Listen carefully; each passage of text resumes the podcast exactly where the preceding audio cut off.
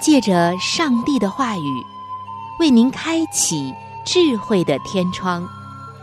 每期话题的分享，让您感受心灵的阳光，探讨生活的每个层面，体贴心灵的每次触动，为您疲惫的心找一个可以安歇的家园。各位亲爱的听众朋友。这里是由希望之声福音广播电台为您带来的福音节目《触动的心灵》，我是您的朋友春雨，非常高兴我们能够相会在这里，一同来分享上帝的爱。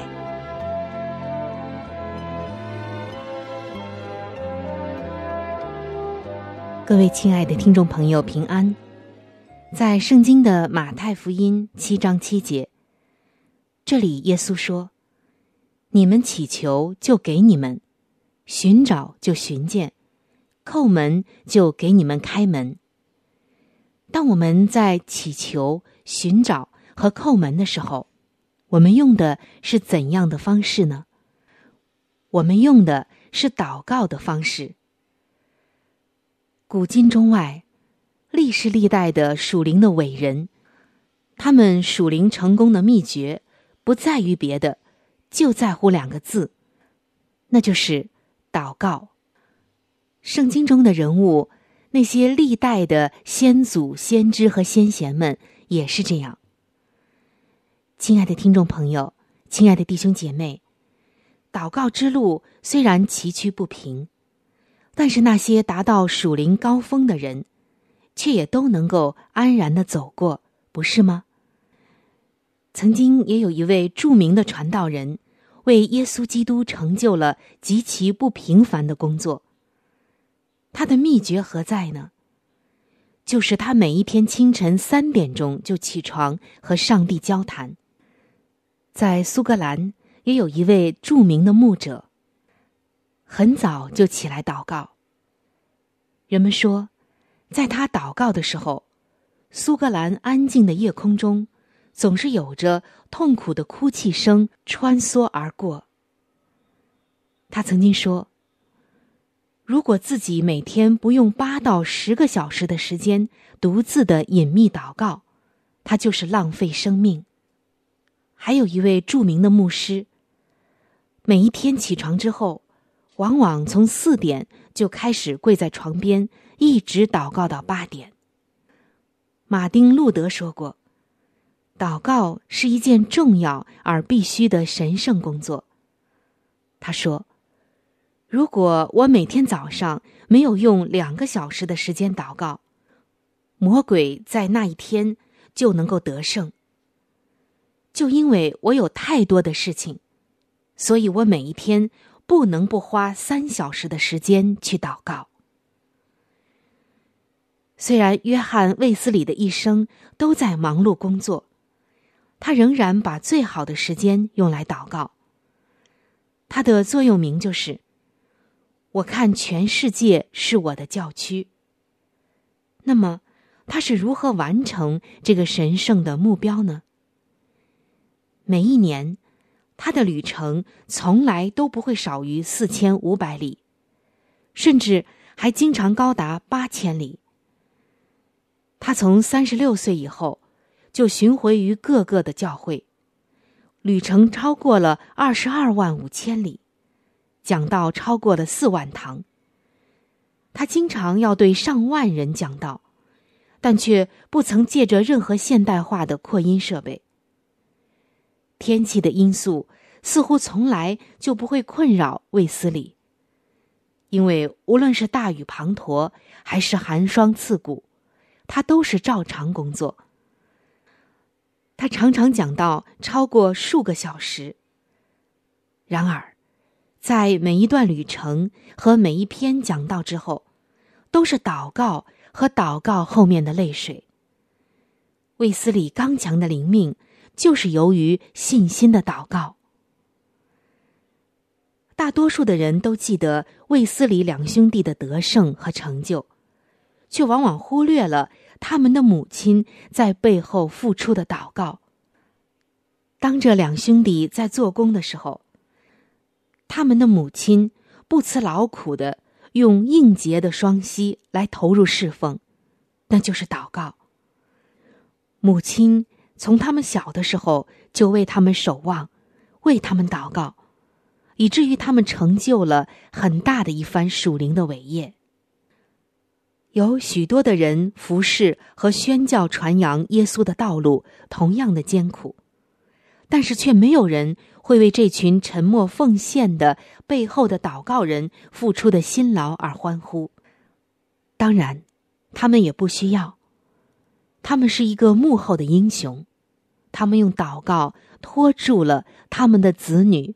拖住了传道的人，拖住了一切一切有需要的人。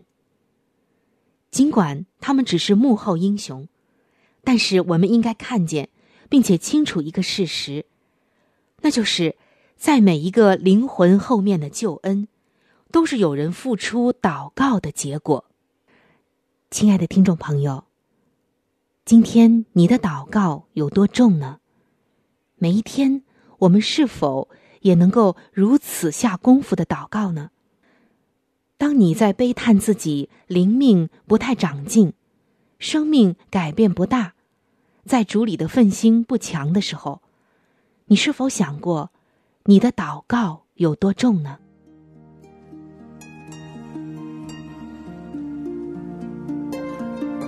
爱情是盛开在人们情感世界中的一朵最娇艳的花。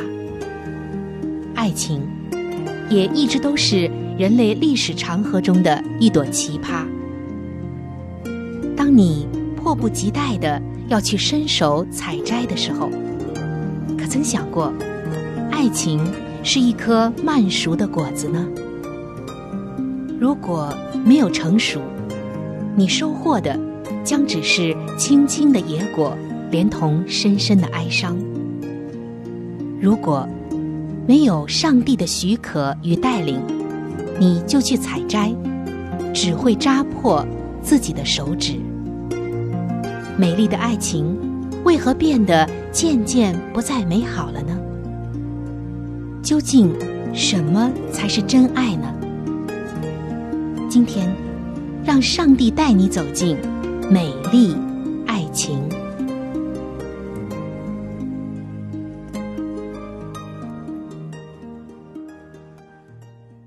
各位亲爱的听众朋友，欢迎来到美丽爱情的时间当中。首先，春雨要带给你一个小故事。一天晚上，一对夫妇出去散步，他们走进一个超市，丈夫买了一份报纸看。出了商店的门，做妻子的问道：“有没有看到报架边摆的某周刊呢？”丈夫淡淡的说：“有。”妻子说：“封面上呈现着一个衣着暴露、动作撩人的女孩。”丈夫边向前走边说道：“我知道。那你会想看下去吗？”“不会。”“为什么呢？”“美与性诱惑是不同的。”这时的妻子就像学生好奇的又追问道：“那不同又在哪里呢？”丈夫说：“意义不同，目的也不同。美丽背后的意义是善良，是带着上帝的祝福；性诱惑的背后却是欺谎，是伤害美的实质。”妻子想了一阵子，说道。和你走在一起，实在是有意思。这时的丈夫抬头望着星空，心里面在想：“嗯，刚刚认识他的时候，他也是这样讲。已经过了二十七年了，他又对我说：‘和你走在一起，实在是有意思。听起来啊，就像往日一样的甜蜜。这位做丈夫的，他是一位工程师。他说：“我是一个工程师，我深深的知道，一间美丽的房子，或是一幢宏伟的大厦，重要的不是墙面的瓷砖，不是墙柱间的打光，更不是造型的尺寸。”而是建筑的根基有没有牢牢的连接在地下的磐石上？最美的房子是靠得住的房子，最宏伟的大楼是稳固耐用型的大楼，内部没有偷工减料。所以，最美丽的女人或英俊的男人，应该是最靠得住的人。他们的个性稳固。不会见异思迁，更不会追随时尚的潮流。因为真正的美和虚浮的美区别太大了。是的，亲爱的听众朋友，近代的美经常被扭曲成为带着感官性的刺激，才能够瞬间产生激发性的效果，而不是给人带来深刻的平稳与平安。将美扭曲成了性诱惑，现在已经是触目可见的。例如，强调人体某些器官大小的比例，增加身体暴露的表面积，甚至是公开隐秘性的部位，凸显人体的色泽与打光反射的果效，或者是以少量的遮掩给人增加想象的空间等等。性诱惑。几乎渗透社会上的每一个角落，使得整个世代年轻人的大脑几乎是浸泡在性诱惑与色情的染缸中。其实，抽离这些诱惑的元素，会发现那些实体的本质，在没有被扭曲之前，仍然是平凡的。在圣经中，我们看到上帝喜欢的是怎样的美丽。上帝喜悦的是端庄大方自然的美，上帝憎恶淫乱的事，以及色情的事，甚至是即便没有做出来，心思意念中有，也是上帝所憎恶的。而真正的美丽，它是一种投射，能够投射到更深的内涵和意义上。例如，午夜的星星与月亮是何等的美丽。可以投射到起初上帝的创造，物理化学的定律是何等的优美，可以投射到上帝那永恒不变的真理中。母亲怀中的婴孩是何等的令人感动，可以投射到母爱与温柔。一对新婚夫妇坚决的在众人面前相互立约说：“我愿意。”这是何等的神圣，可以投射到生命真实的相互联系中，与生生不息的传承中，投射到在上帝面前立约的那一份神圣庄严里。但是性诱惑投射出去的，只是混乱、污秽、刺激、暧昧与伤害人原本荣耀的形象，失掉了上帝原本造人的形象。在今天，性诱惑是年轻人在寻找真爱路上的绊脚石，是让夫妻互相委身的一个腐蚀剂和杀手锏。很可惜的就是，现在很多的网络和媒体正在用这样的绊脚石来绊倒青少年。青少年如果没有分辨力，他们很容易就照单全收。以至于日后无法分辨什么是真实的爱情，或者是虚假的迷恋。性诱惑的背后是有人在操控，目的都是为了商业利益，却败坏了许多人。他们可以赚到利益，却不知道人类的文明为他们千百倍的付出。亲爱的听众朋友，在这个世界上。的的确确有许多的美好，但是在很多的现象和层出不穷的罪恶中，人们也感叹道：“这是一个被污染的时代。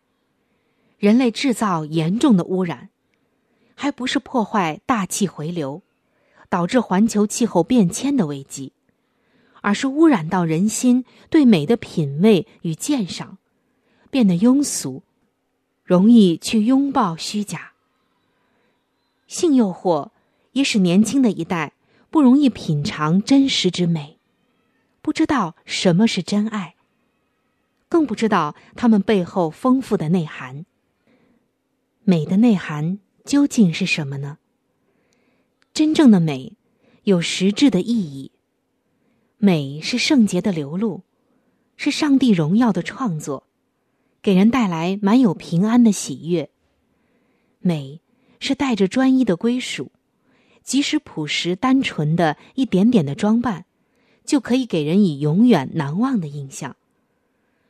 如果男性，对美的欣赏力可以提高一些，青年的少女就不需要在美容、化妆、减肥、抽脂等等的地方来受苦了。女性如果对美的注意力合理一些，青年的男子就不需要为身高而自卑，不需要为胸肌、腹肌的形状而苦闷，更不需要在镜子前面为将前额的几根头发。要摆一个角度，就花掉好长的时间来梳理，却仍然考不好，也不是拼命的背单词而记不住。当人在考不好、记不住单词的困境中，他要不放弃，他的学习能力有一天一定可以走出瓶颈。真正的愚昧是心思没有分辨力。头脑对于外界的说法、做法没有理解性。虚假的美是愚昧的表现，不知道分辨外界的引诱，就好像是容易脱缰的野马，只要前面有吸引，就会控制不住的往前冲。但真正的美，是内心自然的流露，是来自上帝，同情、怜悯、活泼与纯洁的。那是遮掩不住的。上帝从远处就可以知道我们的心思与意念，可见美好的内涵，上帝一定知道，而贴近上帝的人也一定会欣赏。各位亲爱的年轻朋友们，当你在选择人生伴侣的时候，你考虑的究竟是什么呢？你拥有的是真爱？还只是一时的迷惑呢。爱是一种珍贵的恩赐，是我们从耶稣那里得来的。纯洁而神圣的爱情，它不是一种感觉来电，而是一种节操。凡是被真爱所激励的人，不是无理性的，也不是盲目的。在今天的时代，真实、纯正、专一、清洁的爱。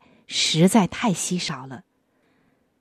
那建立在满足情欲基础之上的爱，一定是任性、盲目而不受控制的。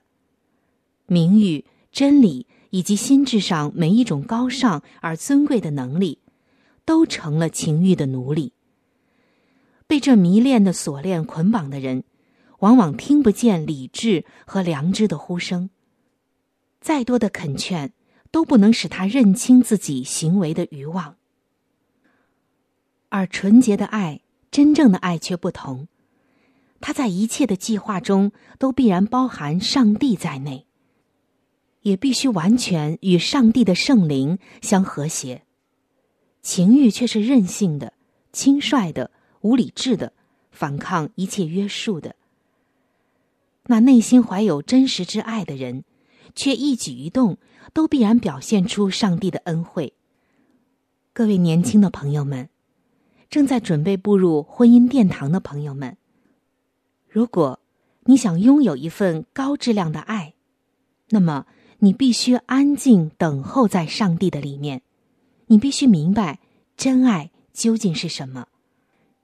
真爱值得等待，要为那上好的爱去持守，去等待。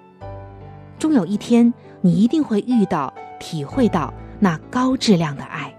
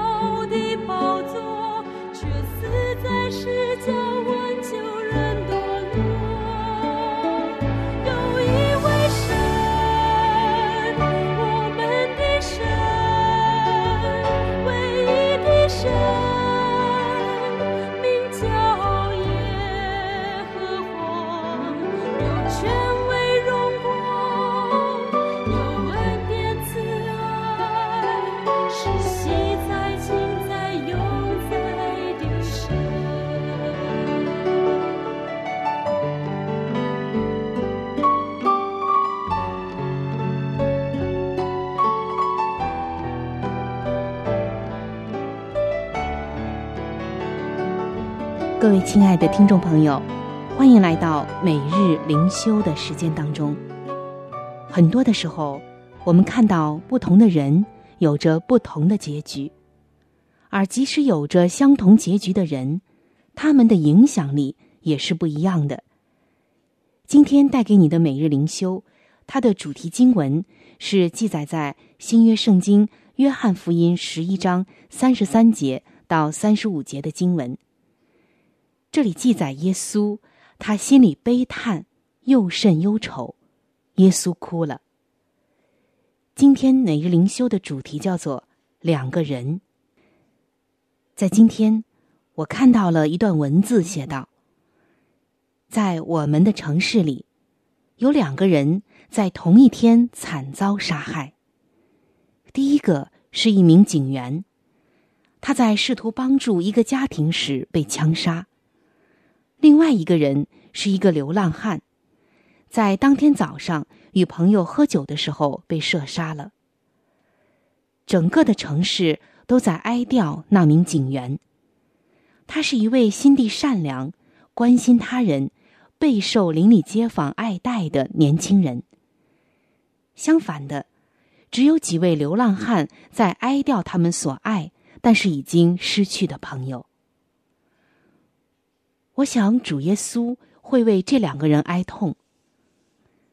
圣经中记载，当耶稣看到玛利亚、马大和他们的朋友为拉萨路哭泣的时候，记载，耶稣他心里悲叹，又甚忧愁。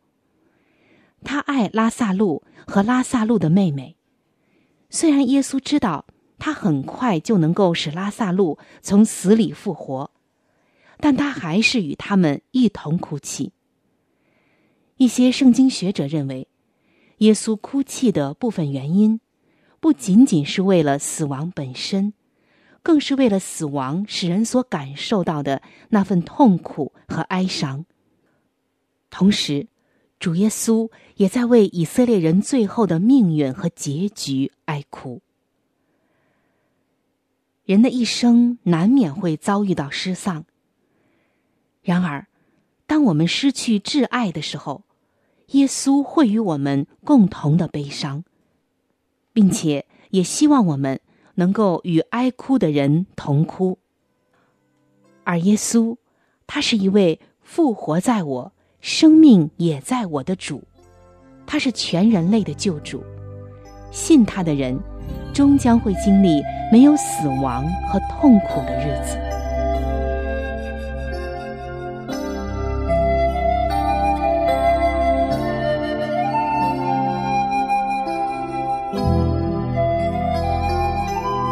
亲爱的听众朋友，今天的话题我们就分享到这里了。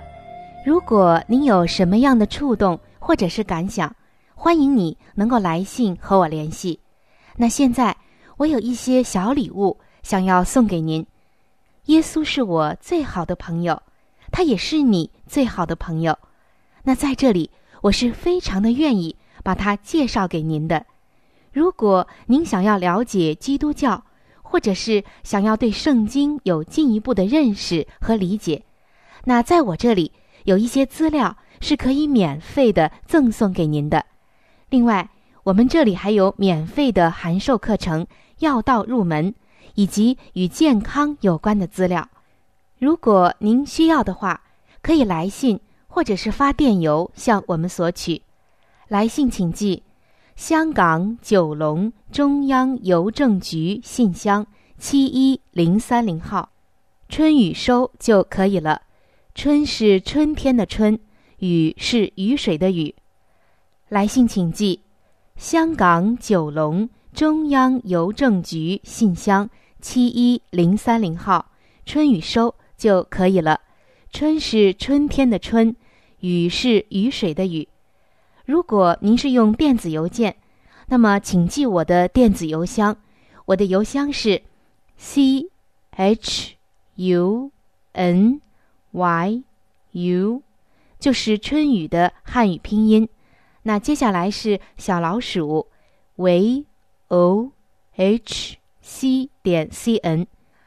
我再重复一遍，我的电子邮箱是 c h u n y u，就是春雨的汉语拼音。